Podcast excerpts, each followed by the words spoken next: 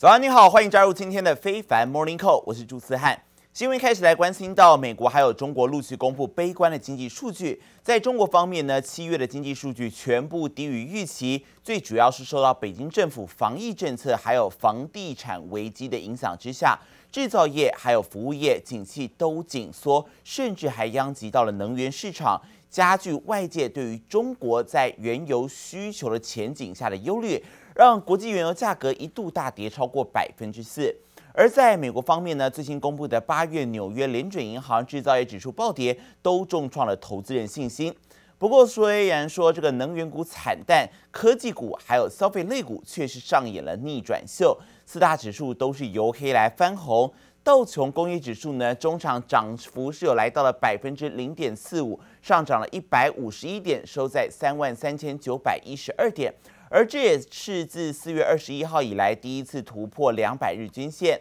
而至于标普 S&P 五百指数呢，涨幅则是有百分之零点四，同样是由黑翻红啊。最后呢是收涨了十六点，收在四千两百九十七点。科技股方面，纳斯达克指数涨幅百分之零点六二，上涨八十点，收在一万三千一百二十八点。费城半导体指数晶片股则是上涨了百分之零点三一，上涨九点，最后收在三千零七十七点。而此外，由于中国疲弱的一系列经济数据，让美元指数呢在星期一反弹到了一个礼拜来的高点，上涨百分之零点八一，来到一百零六点四九点。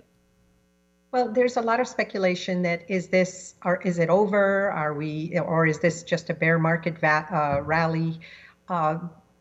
unfortunately, nobody really knows the answer to that. But uh, I don't feel that we're out of the woods yet. Uh, this may be just a short term adjustment, but uh, the real adjustment will occur when the feds really curb the inflation numbers. That's our biggest problem now is the inflation. 在标普指数的部分呢，能源板块是领跌的，跌幅达到百分之四点六，创下一个月最大跌幅。而随后金融还有工业金属等也跟着往下来走，但就像刚才提到的，科技股依旧强势。 龙头科技股部分只有 Amazon 还有 Netflix 小跌，苹果在盘中是从跌百分之零点四变成转百转涨百分之零点六，创下了四个月来的新高。而 Tesla 涨幅更是达到百分之三点一，站上了三个月的高点。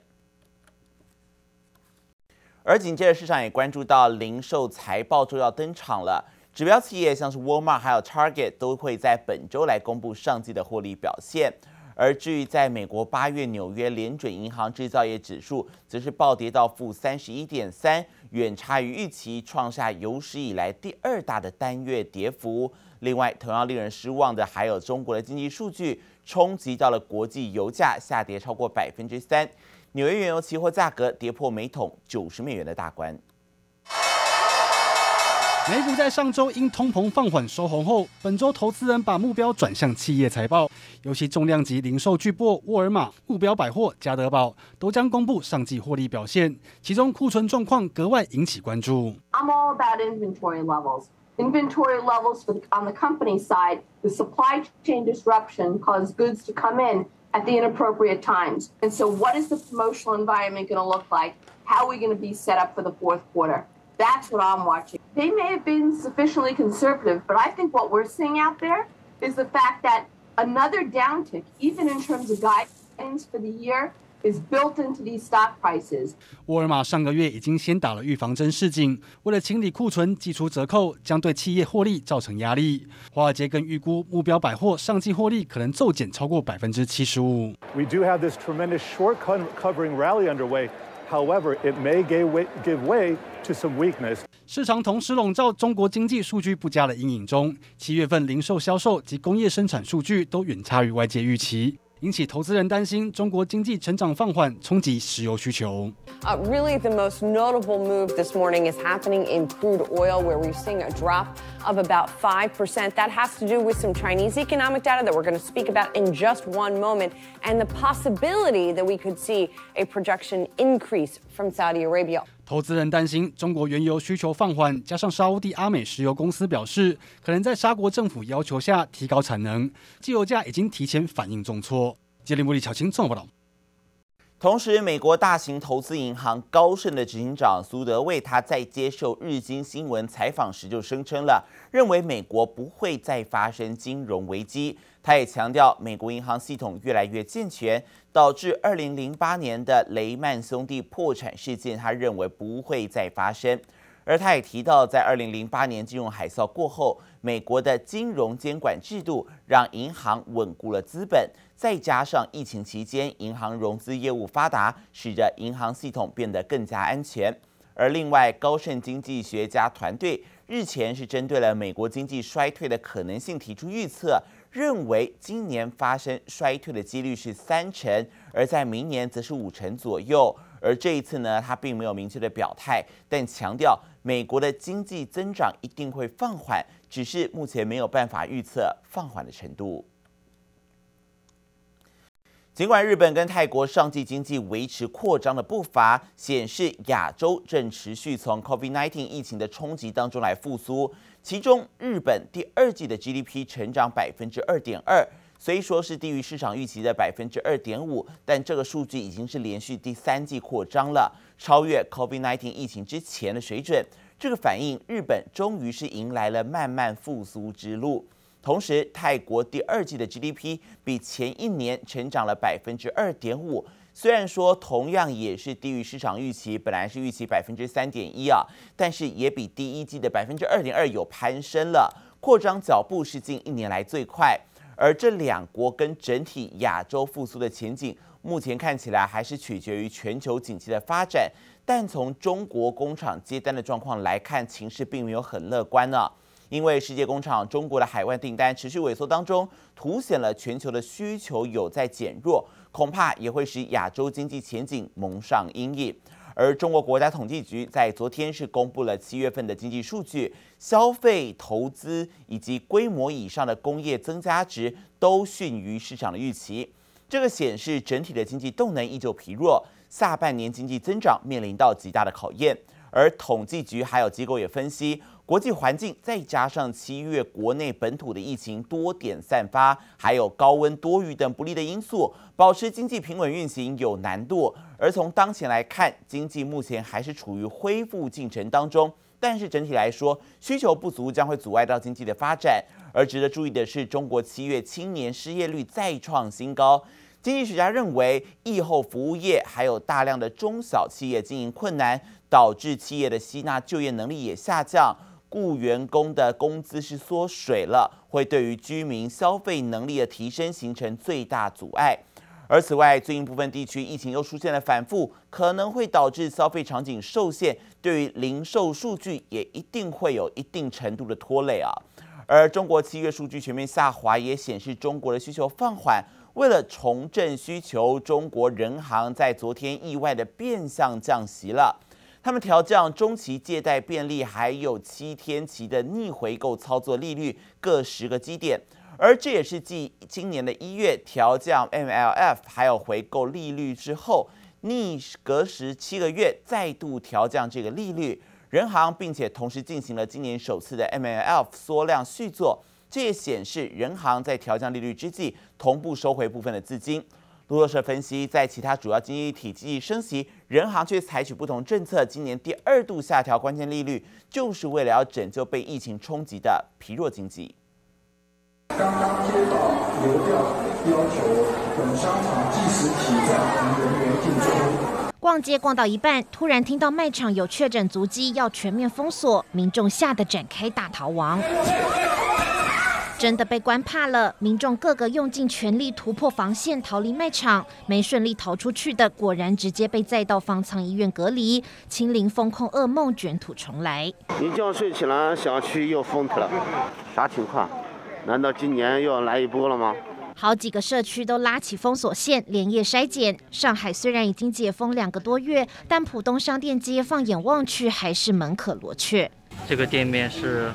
在福州路。开了二十一年的肯德基，开了二十一年了，没有躲过疫情，现在关门了。呃受多重因素的影响呢，经济恢复的势头呢边际放缓，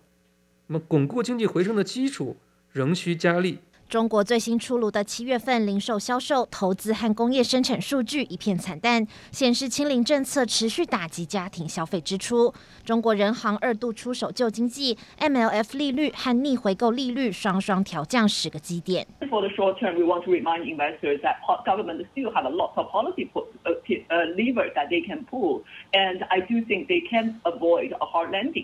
美银看好中国经济不至于会硬着陆，但在全球央行升息潮下，人行再度逆势降息，凸显出中国经济疲弱程度可能超乎外界预期。记者王杰、黄一豪综合报道。随着中国的疫情升温，上海最近也宣布，九月一号学校开学之后，师生天天都要做 PCR 筛检，而且没有发烧才可以进入学校，要实施严格的清零政策。只是这样，接二连三的封控措施也冲击到中国的内需消费。海底捞就发布了获利预警，预估今年的上半年将会亏损人民币二点九七亿元。而在港股上市的连锁火锅店呷哺呷哺，他也预估一到六月恐怕会亏损二点九亿元人民币。民众来到海底捞想吃顿美食，也期待能看到手法华丽的捞面表演。中国人爱吃火锅，业者为了吸引客人，端出各种花招。只是现在再多噱头都抵挡不了疫情的冲击。海底捞最新发布预警，出估今年上半年获利亏损约人民币二点二五亿至二点九七亿元。这些菜品都是那个堂食门店那个就那个装好的牌儿，我们外卖那个只负责那个倒一下盘装一下盒就可以。工作人员忙着打包客人外带餐点。中国实施严格清零政策。民众出不了门，让海底捞光是今年上半年就有六十八家店连续三十天未能营业，因此获利预估由盈转亏。另外，在港股上市的连锁火锅店刷不刷不也因为疫情冲击，部分地区餐厅无法充分营业，预计今年上半年最少会亏损二点七亿，最多二点九亿元人民币。根据上海市新冠肺炎疫情防控工作有关要求，结合疫情防控形势，上海市中小学校托幼机构于九月一号正式开学或开园。上海要求各区教育局要指导中小学校托幼机构根据防控工作要求，切实承担主体责任。中国疫情升温，尽管上海市最新宣布学生可以如期在九月一号返校上课，但师生进校需持有二十四小时核酸检测阴性报告，严格的要求引发大众不满。而各地的静默管理一言再言，为的就是达成清零目标。但海南最近才因封城导致十五万旅客滞留，许多餐厅与饭店趁机调涨价格收费，逼得官方出面坦承政策失败，承诺会加快推进离岛作业进度，就是希望能平息旅客怒火。记者黄颂正综合报道。要担心的除了疫情，还有缺电啊！四川是中国供电大省之一，在西电东送、还有西气东输、南水北调等工程当中，都扮演了关键的角色。而许多台厂，他们在四川也都有设厂。不过，四川省政府最新却是公告，为了要确保民生用电，省内所有工业电力用户从十五号开始生产全面暂停六天，因为近来连日的高温导致供电出现了问题，而外界也担忧限电恐怕会冲击到企业的产能调度。偌大的工厂伸手不见五指，所有设备停止运作。中国多个地区近来出现连日的高温，也导致供电出现问题。四川省政府最新公告，为了确保民生用电，四川省所有工业电力用户从十五号起生产全面暂停六天，到二十号为止。我们总共要限电三天，不出意外的话就是三天小长假。关键是以后每个礼拜都要限三天电，就是每以后每个每个月。基本上上班的话就是